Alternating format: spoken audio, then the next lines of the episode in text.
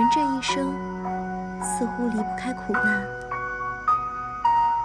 我们仿佛成了一株尚未成熟的小树苗。